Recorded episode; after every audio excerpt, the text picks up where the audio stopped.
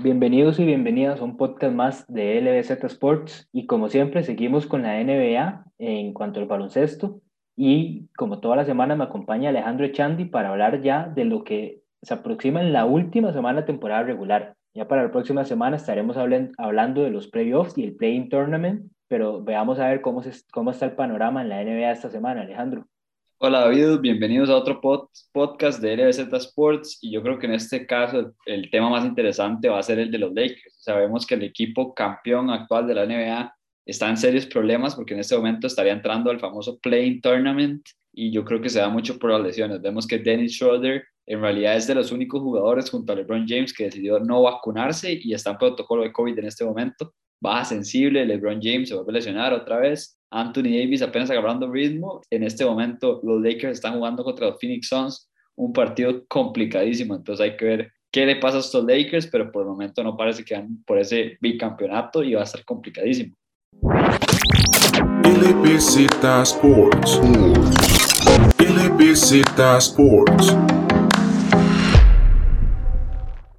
Antes de entrar, Alejandro, al aspecto de los equipos y el Playing Tournament y cómo, se está, cómo van las tablas de posiciones, el periodista Shams Charania de The Athletic reportó hace unos cuantos días que hay ya cinco entrenadores en la famosa silla caliente. Cinco entrenadores que de cierta forma eh, se esperaba un poco que estuvieran eh, en estas instancias y unos que dependen tal vez de, de conseguir, de tener unos buenos playoffs para retener su campo. Y en realidad, repasemos un poco los nombres, porque sí hay nombres bastante interesantes y también hay unos entrenadores que han estado ya en años anteriores y se cree que este ya es la última oportunidad de ellos. Algunos de los entrenadores más reconocidos que se pueden ver, en realidad la lista contiene a, cinco entrenadores, pero los principales son dos equipos que están en este momento en y estoy hablando del entrenador de los Trail Blazers, Terry Stotts, que parece que también está en la silla cerca de ser despedido, un equipo de los Blazers que en lo personal sí creo que, que ha quedado un poco a ver. Vemos que está peleando ahí con los Dallas Mavericks y los, y los Ángeles Lakers para salir de ese playing tournament, pero unos Portland que en realidad le ha costado mucho y no ha vuelto a aparecer en ese top 3 de posiciones del oeste. Un oeste que cada vez lo vemos más parejo en realidad y cada vez vemos que un equipo nuevo resurge. O sea, vemos que los Phoenix Suns este año están compitiendo mucho y los Utah ya se colocaron como líderes. Y el otro entrenador que resalta es el de los Milwaukee Bucks, Mike Budenholzer, un entrenador que, que en realidad está, está, buscando con el equipo de Milwaukee llevar un, un playoff run largo comandado por Giannis, un equipo que últimos tres años igual ha quedado de ver. Giannis, que en lo personal ha quedado de ver, vemos que ha sido, fue MVP dos veces consecutivas y no llegó ni siquiera a la final de conferencia del Este. Entonces yo creo que este es el año de Milwaukee, este es el año que tiene que aparecer Giannis, Chris Middleton también es otro, y claramente el entrenador está en la silla, silla caliente. Así es, dos, son dos entrenadores que llevan ya bastantes años en realidad en cada uno de estos equipos. Y en el caso de ambos, básicamente que la decisión que vayan a tomar los directivos dentro cuando ya llegue la, la parte del off-season se va, se va a basar más que todo en cómo se desempeñen ambos equipos en los playoffs y tal vez no tanto en cómo se desempeñen, sino qué tan lejos lleguen. en ambos casos, o por lo menos Burenholzer, yo creo que ahorita en estos momentos eh, prácticamente le van a pedir llegar a las finales sí o sí y ser campeones cuando lleguen. Tal vez llegar a la final, tal vez solo el hecho de llegar a las finales le salve un poco el trabajo, pero si no llegan a las finales, de fijo ya Burenholzer no va a seguir en Milwaukee y el caso de Stotts va parecido. En el caso de Stotts, eh, vemos que la gran mayoría de años este equipo, los Blazers, se ha quedado en la primera, segunda ronda, a excepción de cuando llegaron contra los Warriors ya hace bastante tiempo a finales de conferencia. En el caso de, de Stotts, va tal vez no tanto por, por la falta de éxito, porque en realidad esos Blazers han tenido buenas campañas últimamente. Eh, tal vez la pasada, que estuvo un poco ahí con el tema de lesiones de CJ, esta tampoco el equipo ha estado muy, muy sano, Nurkic, ¿verdad? Que sabemos que es uno de los factores que ha sido eh, muy, relevante con ese equipo de los Blazers, pero sí sienten que es más que todo como el cierre de un ciclo. Ya Stotts lleva, unos, lleva como ocho años al frente de este equipo y entonces sienten que ya, por lo menos al mando de, de, de Stotts, llegaron a un punto y ya de ahí está muy complicado subir. Entonces sienten que va más por el lado de que tal vez una cara nueva ayude a darle más fuerza a este equipo de los Blazers y unos Blazers que vemos que prácticamente tienen el mejor backcourt o uno de los mejores en Damian Lillard y CJ McCollum y no es el primer año que lo tienen. Además de eso, tienen a Joseph Nurkic, que es un jugador de los grandes, en realidad, de, lo, de los más versátiles que puede pasar el balón, tiene buen ball handling. O sea, es un equipo bastante complejo en realidad. Y este año se han dedicado a conseguir unas fichas para, para eso, para llegar lejos a, lejos a playoffs. Y yo creo que, que este es el año de ellos. David, un par de entrenadores interesantes también que resaltan en esta lista. Vemos que está el entrenador Scott Brooks de los Washington Wizards, que en realidad yo no entiendo muy bien cómo está en esta lista de, de la silla caliente, porque los Washington Wizards en realidad tienen un, un, proyecto que no da resultados, que dejaron ir allá a John Wall, para mí en lo correcto, pero consiguen a otro, Westbrook, a otro jugador en Russell Westbrook, que es un jugador que en realidad ha dado mejores resultados, pero es un, un jugador que está en su prime en este momento o lo acaba de pasar. Entonces yo creo que el equipo de los Wizards tiene que entrar en un rebuild ahí un poco más violento. Es que lo ha tratado, pero no se ha dado por vencido porque tienen la, la estrella de Bradley Beal. Entonces yo creo que debería tradear a los dos y entrar un poco más en un rebuild estilo Oklahoma City, muchos picks, muchos jugadores jóvenes. Pero entonces Scott Brooks también en la, en la silla caliente y el lado de los Sacramento Kings, un entrenador que lleva poco tiempo en Luke Walton, también parece que, que está cerca de salir otro proyecto que no ha dado resultados, tratando de hacer un rebuild, parece por lo menos que ya, entraron, ya encontraron su estrella y su líder en Darren Fox. Aquí yo creo que podríamos hablar tal vez un poco más de, de, Scott Brooks, porque Luke Walton pareciera que todos los años está en ese tipo de noticias. Sí, exacto. Es un entrenador que en realidad desde que estuvo en los Lakers parece que no le ha dado nada de, de resultados. En lo personal a mí no me gustaba como jugador. Y incluso, incluso cuando, cuando llega a Sacramento había muchas dudas sobre ese, sobre ese, digamos, por así llamarlo, fichaje, sobre la decisión de Sacramento de firmarlo porque no, no habían terminado muy bien por, en, cuando estaban los Lakers. Entonces, había, había muchos dudas y en realidad era esperable que casi todos los años pues, estuviera en estas posiciones. Exacto, un entrenador que, no, como dije, no, no me gustaba como jugador y como entrenador yo creo que le está yendo todavía peor. Entonces está complicado lo de Luke Bottom y un equipo de los Kings que sí creo que es, es fundamental que encuentren un entrenador que va con su filosofía y deberían de pegar a ese review porque me parece que tienen muchos jugadores jóvenes, mucho jugador talentoso, Richard Holmes, Terry Halliburton, De'Aaron Fox, Buddy Hill, que ya no es tan joven, pero sigue siendo ahí de las jóvenes promesas. O sea, hay muchos jugadores en este equipo para Marvin Bagley, un jugador que ha sufrido muchísimas lesiones. Entonces me parece que hay que acomodar las fichas porque ahí están y, y yo creo que es un proyecto interesante si, si consiguen la, la, gente para manejarlo. Y por el lado de Scott Brooks, Alejandro, mencionabas que te generaba un poco de duda o por, por qué pertenecía en esta lista. Por lo que Shams publica en el artículo, va más que, más que todo por un lado de que el entrar a los playoffs era una condición fija para Brooks esta temporada y que está en su último año de contrato. Entonces, por ese lado es donde eh, los, los Wizards digamos, tal vez se están empezando, están empezando los rumores sobre una posible institución de Brooks,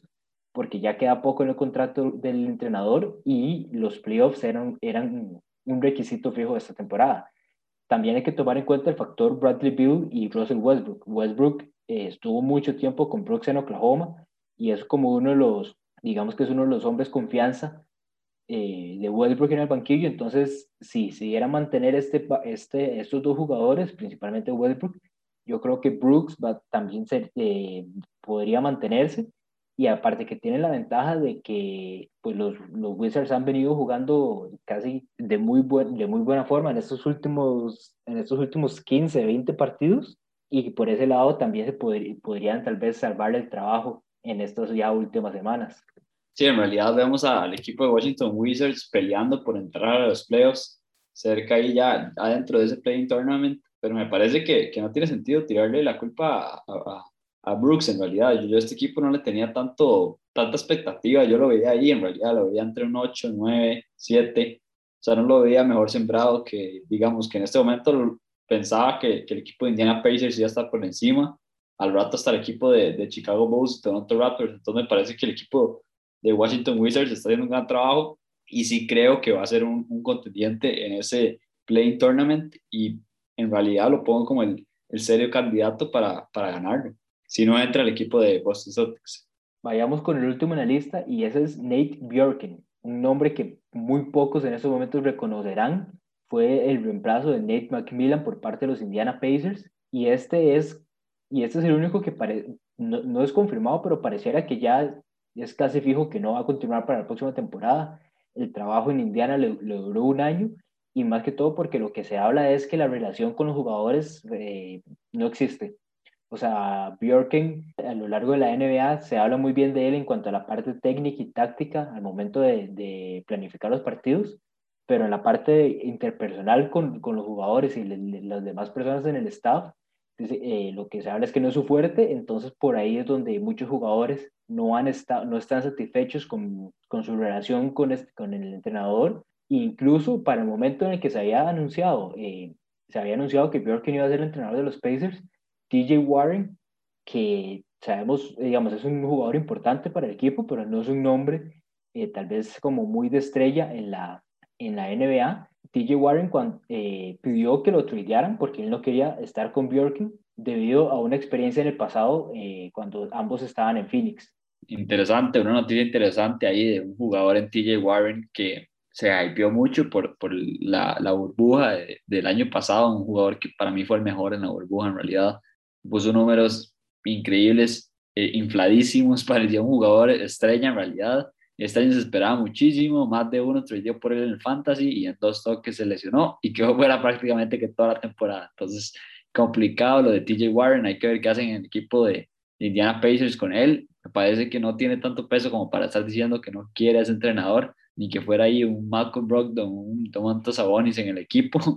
Pero bueno, interesante y hay que ver. Eso que dice David debe ser la habilidad más grande de este entrenador, que en realidad tampoco está haciendo las cosas bien. Un equipo de los Pacers que tiene Harris Lavert, Davanto Sabonis, Malcolm Brogdon, TJ McConnell, tiene jugadores interesantes que sí podrían. Yo, yo pensaba que el equipo de los Pacers iba a estar sembrado de 5 o 6 este año y ahorita está en el Play Tournament. De cierta forma, si uno se puede poner a pensar, esa titular en esos momentos de Michael Brogdon, Caris LeVert, TJ Warren, Domantas Sabonis y Miles Turner, si todos los jugadores se logran mantener sanos y se les damos unos tres años, creo yo, eh, y se mantienen juntos, porque eso es otro tema cuando con, con este tipo de, de, equipos con jugadores jóvenes que se mantengan todos juntos y sanos. es, es, un equipo que en realidad cualquiera de los cinco puede anotar 20, 30 puntos en cualquier noche. Entonces por ahí viene tal vez más Turners, no, tal vez más Turners no, pero, pero sí, o sea, sí puede poner sus 15 y sus 8 rebotes tal vez. Y unos buenos 8, 8 bloqueos, perdón, 8 bloqueos.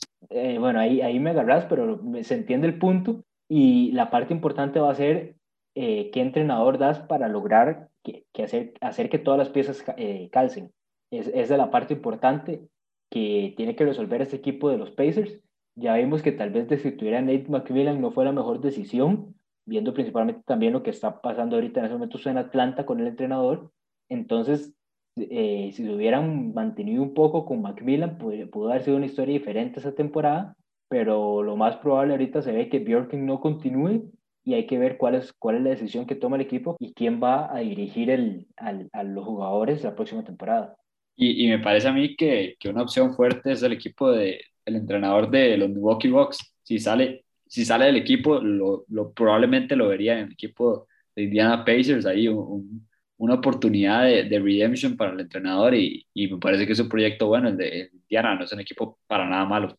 Puede ser, puede estar entre las opciones Budenholzer si saliera Milwaukee, y en realidad cualquiera lo de, siento que también, también Terry Stotts podría ser una de las opciones si sale de los Portland Trail Blazers, y viendo desde afuera, uno también podría pensar en un Mark Jackson y en un, eh, que son, siempre son, casi siempre los escuchamos como candidatos cuando hay una vacante en el puesto de entrenador. David, ahora sigamos con un segmento que últimamente, bueno, en realidad durante toda la temporada ha sido o el COVID o las lesiones, el segmento negativo del podcast, y en este caso otra vez van a ser las lesiones y otra vez se nos va un All-Star antes que acabe la temporada. En realidad, lo voy a decir claro, pero me parece que este All-Star me sorprendió que estuviera tan sano en toda la temporada. O sea, un Zion Williamson que en realidad la, la primera temporada como rookie vemos que tuvo muchos problemas y entonces en esta como sophomore, da muy grandes resultados, da un paso al frente, promedió 27 puntos, 7 rebotes, 3, casi 4 asistencias, tirando además de un 60, arriba del 60% de campo. Increíble lo que pudo hacer Zion, lastimosamente se quiebra un dedo de su mano izquierda, la mano que tira, entonces complicado ya, ya fuera por la temporada. Un equipo de los Pelicans que ya decíamos en podcast anteriores iba a buscar entrar a ese play tournament de la mano de Zion, que yo creo que queda muy claro que es su figura, su estrella y su jugador franquicia. Sí, una temporada de Zion que en realidad hasta, de, digamos, mejoraba en casi todos los aspectos de lo poco que lo pudimos ver la temporada pasada y una lesión que viene de cierta forma, y por lo menos David Griffin lo decía así, que viene más que todo por la forma en que han, han estado defendiendo a Zion últimamente cuando ya él entra en la pintura, que ahí es donde vienen la gran mayoría de sus lanzamientos, y que como él mencionaba, es una, eh, digamos, él mencionaba que era como una temporada libre, o sea que digamos, al, al, de la misma forma que, que se habla en Estados Unidos, como esas temporadas cuando se puede ir como de, de casa o no, en, en, los Estados Unidos va, de, va de, de, esa forma que prácticamente lo que decía es que a Zion de, pues le hacen falta tras falta tras falta y los árbitros no pitan. Y a un punto que eh, mencionaba que varios jugadores le han dicho a Zion, voy a seguir haciéndote esto hasta que ellos piten. Entonces ahí se ve que de cierta forma los mismos defensas se estaban dando cuenta que habían ciertas faltas que le podían hacer a Zion y que tal vez por su presencia física los árbitros decían siga jugando. Y en realidad eso, es lo importante y lo complicado de jugadores así. O sea, vemos que Zion Williamson sí, es un grande que, que domina la pintura, ataca muy bien el aro. Para mí es de los jugadores más dominantes en, en la pintura de la NBA y además de eso tiene su tiro. Pero ya sabemos, sea, los jugadores atléticos que brindan esto, que brindan, brindan esta explosividad, atleticismo, van a salir golpeados. O sea, es una liga donde, donde, donde cada vez es menos física porque los, los referees en realidad intervienen un poco más, pero en la pintura sabemos que es el lugar donde es más físico. O sea, jugadores atléticos que, que tenían una gran carrera por delante, como David Rose, jugador que por, por ser tan explosivo y tan atlético y no le aguantaron las piernas, las rodillas de tanta clavada. Entonces me parece que Sam Williamson sí es dominante y todo, pero sí tiene que aprender a cuidarse para que la, la, la carrera sea longeva en esta NBA que igual yo sí creo que los, los árbitros cada vez lo van a cuidar un poco más. Y en, realidad yo puedo dar un caso de un jugador que se convirtió en estrella y prácticamente que es el símbolo de esta liga y sí siento que lo cuidan los, los árbitros en, LeBron James, es un jugador que le pita más para mí que, que los demás, entonces yo creo que poco a poco Zion va a ser un poco así. Digamos, el mismo Zion lo, lo hablaba en una conferencia de prensa después de un partido contra los Nuggets, donde él decía, decía, digamos, estoy apenas en segundo año, eh, dentro de, todavía, todavía soy, soy novato, todavía tengo que ganarme eh, un puesto en esta liga y, a lo mejor conforme el tiempo avance, decía él, eh, va a ser diferente. De cierta forma, por ese lado hay razón. Igual en este momento Zion es cuarto en la NBA en tiros libres, promediando un poco menos de nueve, nueve tiros libres por partido. Y ahí hay una gran cantidad de, de intentos tal vez de cierta forma puede, se podría extender todavía más, pero sí, como mencionas, eh, Zion le hace falta todavía como, esa, como ese derecho de piso para que le empiecen a sancionar más las faltas. Y también está esa parte, digamos, como que, que mencionábamos de la imponencia física de Zion. Digamos, David Griffin lo comparaba mucho con Shaquille O'Neal,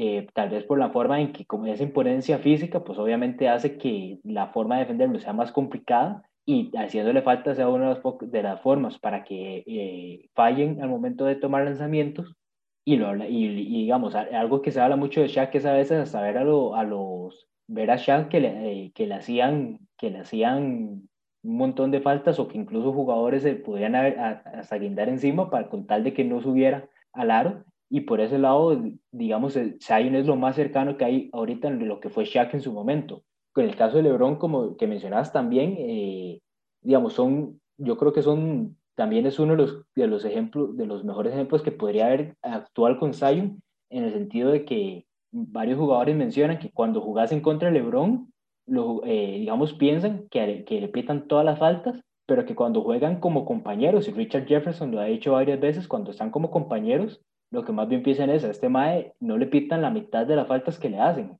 Entonces es eso que, digamos, por cierta forma, la forma física en lo que ellos son, y aunque les pitan muchas faltas, la, a veces la forma de detenerlos o frenarlos un poco cuando ya se deciden ir al aro es haciéndole falta. Exactamente, y, ese, ese yo creo que es el principal problema del juego de Zion. Ya vemos que, que es de los jugadores más, más físicos en realidad. O que a mí en lo personal los bases que la clavan, digamos, explosivos, atléticos, me encantan. Russell Westbrook, eh, Derrick Rose, Jamorant, digamos, el año pasado, en la rookie season de,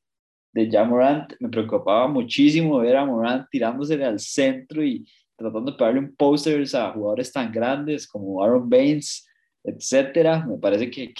solo, solo se necesita una mala caída y, prácticamente que la temporada y la carrera del jugador hace un cambio en dos momentos y el caso perfecto es Derrick Rose, o sea, venía a ser MVP, jugador que atacaba el aro muy violento, una caída mala y listo. Entonces me parece que los jugadores sí tienen que tomar eso en cuenta y Zion si puede hacer un, caballito ahí suavecito en vez de donkear de vez en cuando, me parece que le hace bien mucho porque las dos jugadas, sí, una va para los highlights, sí, una, una vale más en los, en los paquetes de Top Shot de, de David, pero igual termina el partido siendo dos puntos para el equipo. Eso es, eso es todo un tema, digamos, como, como mencionas, y el, mejor ejemplo podría, es, es Derrick Rose. En el caso de Zion también va más por un lado que es, digamos, la, el contacto físico, el momento y, digamos, por así mencionarlo, los manotazos que a veces se vuelan más que todo en la pintura, que es una zona donde en realidad todos los jugadores están tratando de meter mano para sacarles el balón y, digamos, la lesión de Zion fue por ese lado. Y le preguntaban a, a, David Griffin que si hubo un punto en específico en la temporada donde empezó la lesión y de ahí empezaron a, a medir, a medir el, el malestar, pero él, y él decía que tal vez no era tanto un momento específico, sino ya una serie de golpes y una serie de, de situaciones que se presentaron a lo largo de la temporada y que ya el, hubo un punto que ya Zion dijo les, que les estaba empezando, les contó sobre el malestar y ya ahí en las pruebas salió la fractura que, que tuvo. Entonces, digamos, no es algo como que van a, los árbitros van a cuidar a Zion y todo, pero sí es algo que tanto él como los equipos van a tener que empezar a tomar en cuenta en cuanto ya en el tratamiento tal vez de preventivo de lesiones para que esas situaciones no se presenten más porque digamos si tal vez por ese juego físico y ese juego interno de Zion se puede llegar a lesionar varias veces eh, va, a haber, va a haber que tomar ciertas medidas para porque Zion como sabemos es un gran jugador y es todo un espectáculo verlo jugar y si lo podemos tener por, por lo menos unos 12, 13 años, pues sería lo ideal. Sí, eso cae en la responsabilidad de cada jugador, de cuidarse y buscar el menos contacto y, el menos, menos daño que se pueden hacer en cada jugada, porque ya sabemos que es un deporte en realidad bastante desgastante y, y de muchísimos partidos en la temporada. David, ahora sigamos con un tema bastante interesante, para mí el más interesante de este podcast y lo que ha hecho esta temporada bastante pareja y, un poco más tenerle esa lupa a esos últimos lugares de, de, los playoffs, esos últimos lugares de cada conferencia. Vemos que ayer hubo un partidazo en esa pelea del Playing Tournament y por los standings del lado del este se enfrentaron los Washington Wizards contra los Indiana Pacers. El partido quedó 133-132 a favor de Washington, comandado por Russell Westbrook, que, que puso 33 puntos, 19 rebotes y 15 asistencias con esto consigue su, triple doble para empatar el récord de Oscar Robertson con 181 triples dobles, los máximos en la NBA. Claramente Westbrook lo va a pasar, solo le falta uno. Increíble que vaya a romper este récord que yo, yo creo que toda la NBA, cuando veía los récords de la NBA y veía ese de Oscar Robertson, yo creo que parecía el de los más complicados en realidad.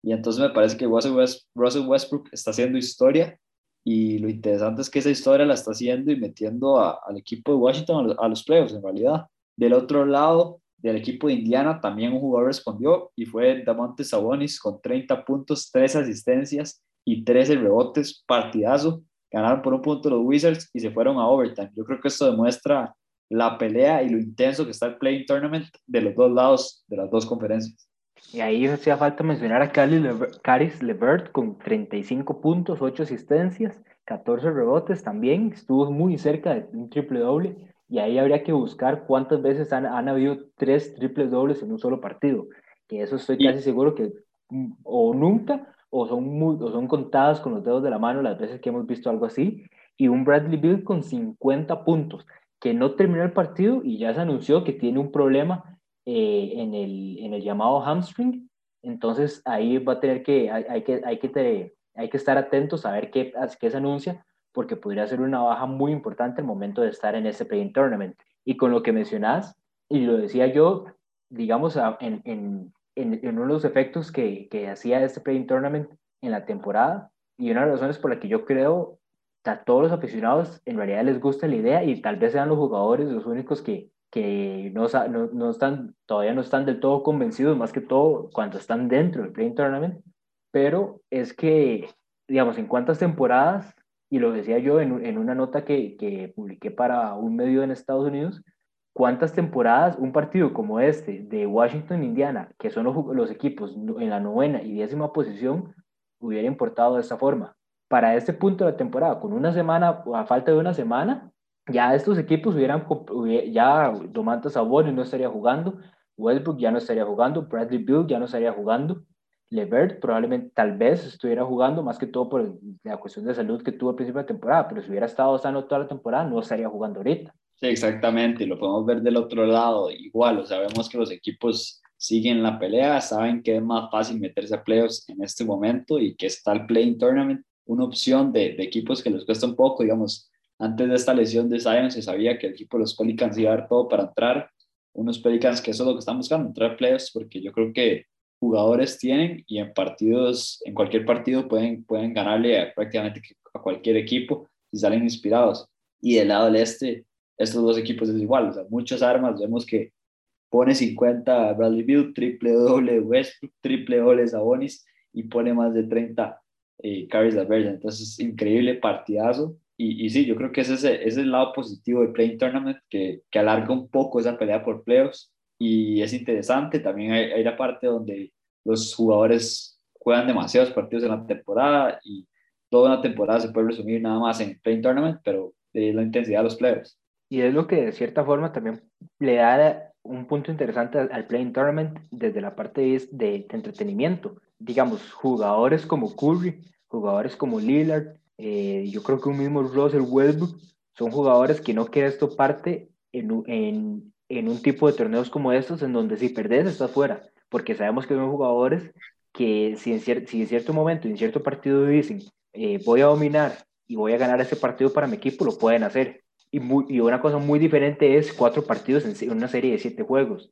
donde si, si lo haces en el primer partido, ya en el segundo te van a venir con diferentes ajustes defensivos, donde ya va a ser más complicado que Curry llegue y anote 10 triples en, en, el partido sino que probablemente le hacen una mejor defensa y anota cinco y va a ocupar más de sus compañeros en ese segundo juego. Pero en un, en un tema de un solo partido, ya vemos que en realidad se puede poner bastante interesante. Sí, volviendo un poco al tema con el que abrí el, el, podcast, y es el de Los Ángeles Lakers, los actuales campeones que ahorita están en el Playing Tournament y enfrentarían equipos como los Warriors, de Kerry, que acaba de explicar David, qué, qué complicado es Kerry, que puede poner prácticamente, y lo ha mostrado muchísimo esta temporada, ya hemos hablado repetidamente de lo bien que está haciendo Curry las cosas, que, que hubo como fácil como un mes en total, o más de un mes, yo podría decir que dos meses en total, que promedió más de 40. O sea, no seguido, pero si sumamos todo lo que promedió, yo creo que en dos meses promedió más de 40, increíble lo de Curry, que ahorita por puntos por partido sigue siendo el líder de la liga. Entonces es, es un jugador que cualquier cosa, en cualquier momento cambia las cosas, un equipo de Memphis que también tiene ya Morant. Es que esa es la cosa, el Play Tournament hace que, que, se ponga bastante interesante los playoffs desde que inician. Entonces, por esa parte sí me gusta. Yo creo que el aficionado sí sale beneficiado, pero el, el jugador sí sale un poco más afectado. Para lo que Alejandro mencionaba, desde el 29 de abril,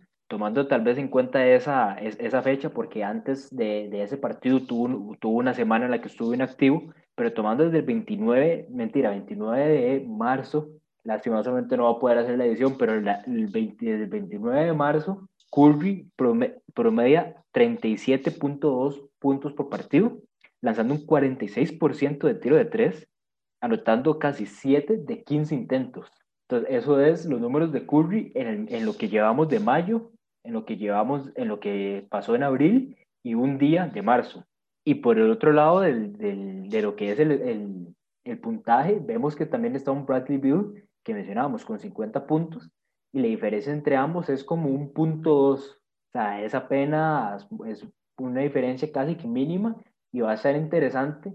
ahora que Bradley Bill está lesionado. Ver si Curry más bien intenta extender un poco esa pequeña ventaja que tiene en los puntos por partido y ver si a Bradley Bill, digamos, le irán a dar la oportunidad tal vez de pelear por ese título de anotación esta temporada. Sí, exacto. Yo creo que son los dos jugadores más letales esta temporada. A mí en lo personal me parece que uno de los anotadores más letales sigue siendo Kevin Durant, pero lastimosamente esta temporada las lesiones no lo han dejado y, Kyrie Irving ha sido el que más bien le ha tocado esa parte de anotación al equipo de Brooklyn. Pero sí, yo creo que hay dos asesinos en Stephen Curry y Bradley Beal. E interesante, David, porque vemos que los dos parece que van a entrar al Playing Tournament. Entonces, o sea, los dos anotadores más grandes de la NBA van a estar en eso, que cualquier, a un partido pueden sacar a cualquier equipo. Entonces, no me gustaría, no me gustaría que esos Lakers entraran al Playing Tournament y más con los problemas y lesiones que están teniendo. Y es lo bonito que, que, que nos estaría dando ese Playing Tournament. Tal vez en el caso de Lakers Warriors, pues no los veríamos enfrentarse, pero estarían dentro de playoffs en una temporada normal. Pero el caso, eh, verlos enfrentarse tal vez para asegurar esa séptima posición es algo bastante interesante. Y vemos por el otro lado que los Wizards en ese momento no estarían eh, entrando a playoffs, estarían en la pelea, pero todavía no lo estarían. Entonces es, viene e, ese efecto Playing Tournament que le da a la temporada para tal vez alargar un poco esos tiempos de, digamos, de pelea por parte de tal vez los, equipos un poco más arriba. Hoy, en realidad, Miami consiguió una muy buena victoria contra el equipo de los Celtics para empatar la serie individual. El martes estarían jugando el segundo partido para definir quién gana la serie y en caso de Miami ganar ese segundo partido, se estaría asegurando ya por lo menos estar en la sexta posición en los playoffs. Ya se saldría, casi que ya estaría fijo fuera del playing tournament. Estaría dejando prácticamente a los Celtics y posiblemente a los Atlanta Hawks pero eh, los Celtics en estos momentos lo más, lo más parecía ser que los Celtics, si, si no sacan la victoria contra Miami el martes, van a estar en el play tournament.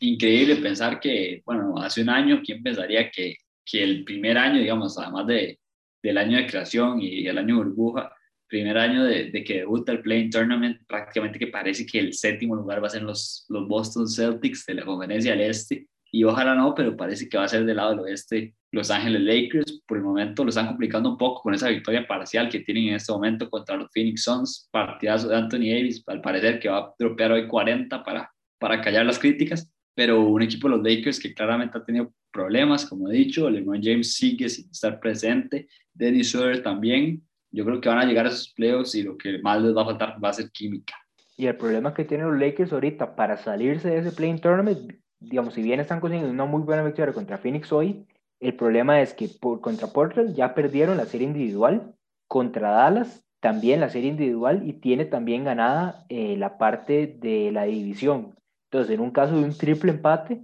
los Dallas Mavericks están salvados. Entonces es donde viene lo complicado para los Lakers, porque en caso de quedar empate con los Blazers, queda en el Playing Tournament, queda empate en cuanto al récord con los Mavericks, queda en el Playing Tournament, entonces lo que va a necesitar es en los pocos partidos que le quedan, derrotas casi que en todos los partidos de los Blazers o de los Mavericks y ellos ganar todos los que les quedan. Vemos que el equipo de los Lakers todavía tienen un calendario complicado. El próximo partido sería contra los New York Knicks, después vienen los Houston Rockets, que prácticamente serían win ahí. Yo creo que los Rockets no pueden sorprender a estos Lakers. Después vienen los Indiana Pacers y después los New Orleans Pelicans. Me parece que los dos partidos complicados los tienen seguidos el equipo de los Lakers. Y si los sacan contra los Suns, contra los New York Knicks, creo que sería un poco más fácil salirse de ese playing tournament. Por el lado de los Portland Trail Blazers, próximamente se, se enfrentan contra los Rockets, después contra Utah Jazz Phoenix Suns y Denver Nuggets.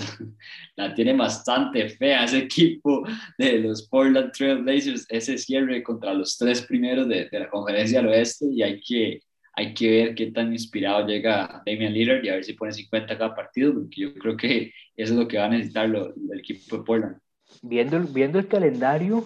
parecía, parecía que Lakers iba a ocupar un milagro, pero viendo el calendario de Portland, no está tan descabellado digamos que los Rockets y los Pelicans van a ser dos victorias fijas. Como bien estamos diciendo, esta victoria que están sacando ahorita contra los Suns, muy importante y les va a servir mucho para lo que estamos hablando ahorita. New York, New York le puede complicar bastante el partido y más que todo porque hoy vimos lo que hizo defensivamente contra los Clippers, negando casi que por completo eh, a Paul George, a Kawhi y los Pacers, dependiendo cómo lleguen a ese partido, podrían complicar un poco, siento yo, el escenario. La ventaja es que están en casa. Entonces, por ese lado, yo les, digamos, yo los puedo ver ganando los cuatro que les quedan, tal vez peleando bastante contra Indiana y New York, y esos son los dos partidos en los que uno diría de tal vez, si todo va bien para el equipo contrario, podrían quedar dos y dos en los últimos cuatro.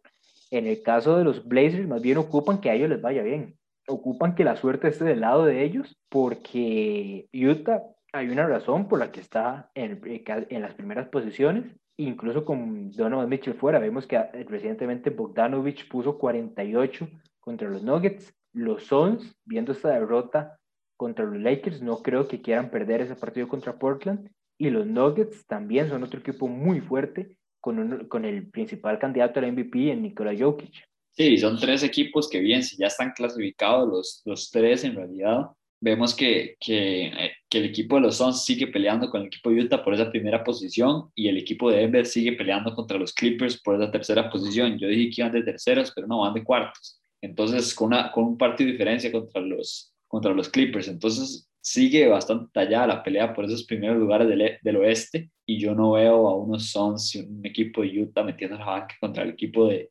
de, de los Blazers. Además de eso, probablemente porque saben que, que en algún momento alguno de los dos los va a enfrentar en playoffs. Viendo en realidad los números exactos, los Lakers con 41 victorias, si ganan los cuatro que les quedan. Los Blazers con la victoria contra Houston, lo que ocuparían es una victoria en realidad entre esos tres. Lo veo bastante factible, pero por lo menos van a ocupar que en uno de esos tres partidos la suerte esté del lado de ellos, porque son tres, tres equipos muy fuertes. Sí, sí, en realidad sí, sí está complicado para los Lakers salirse. Yo creo que ya les va a tocar ir al Playing Tournament. Y bueno, una estadística que va junto la creación del Playing Tournament y Lakers se convierten en el primer campeón que el segundo año va, al Playing Tournament. Entonces ahí para, para, que, para que empiecen las estadísticas de este pequeño torneo que se hace en los playoffs.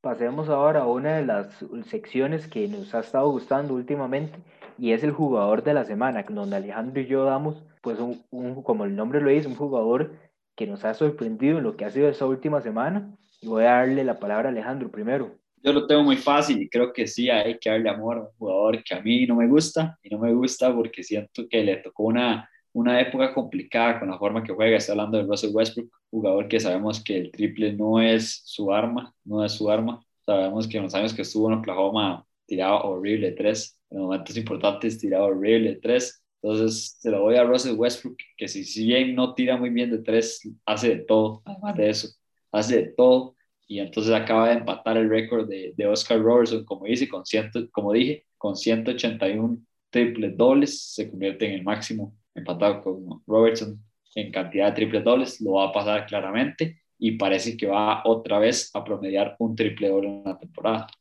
Yo por mi parte eh, estoy entre dos y todavía no me logro decidir. Tengo entre uno por parte del este a PJ Washington, que, tal, que jugó de los cuatro partidos que tuvo, jugó tres. Ese, ese partido que no me jugó me jugó un poco en el fantasy, me, me preocupó un poco en el momento en el que vi que no iba a jugar, pero se la perdono por el simple hecho que era que no iba a estar, que iba a estar ausente por, porque estaban haciendo su hijo. Entonces, solo, entonces pues se la perdono, no, no, no, hay, no hay nada que se le pueda reprochar. Obviamente en ese tipo de situaciones la familia siempre está primero y, y que en, esas, en esos tres partidos que sí jugó, promediando 22 puntos, casi 23 puntos por partido, 7 rebotes, 65% de lanzamiento de 3 y un 65% de tiro de campo. Entonces, por parte del este estoy con PJ Washington y por parte del oeste otro nombre que tal vez eh, pocos han escuchado y que también me ayudó demasiado en el fantasy esta semana y ese es Kenyon Martin Jr., el jugador que, me, que drafteado en segunda ronda por ese equipo de los Houston Rockets.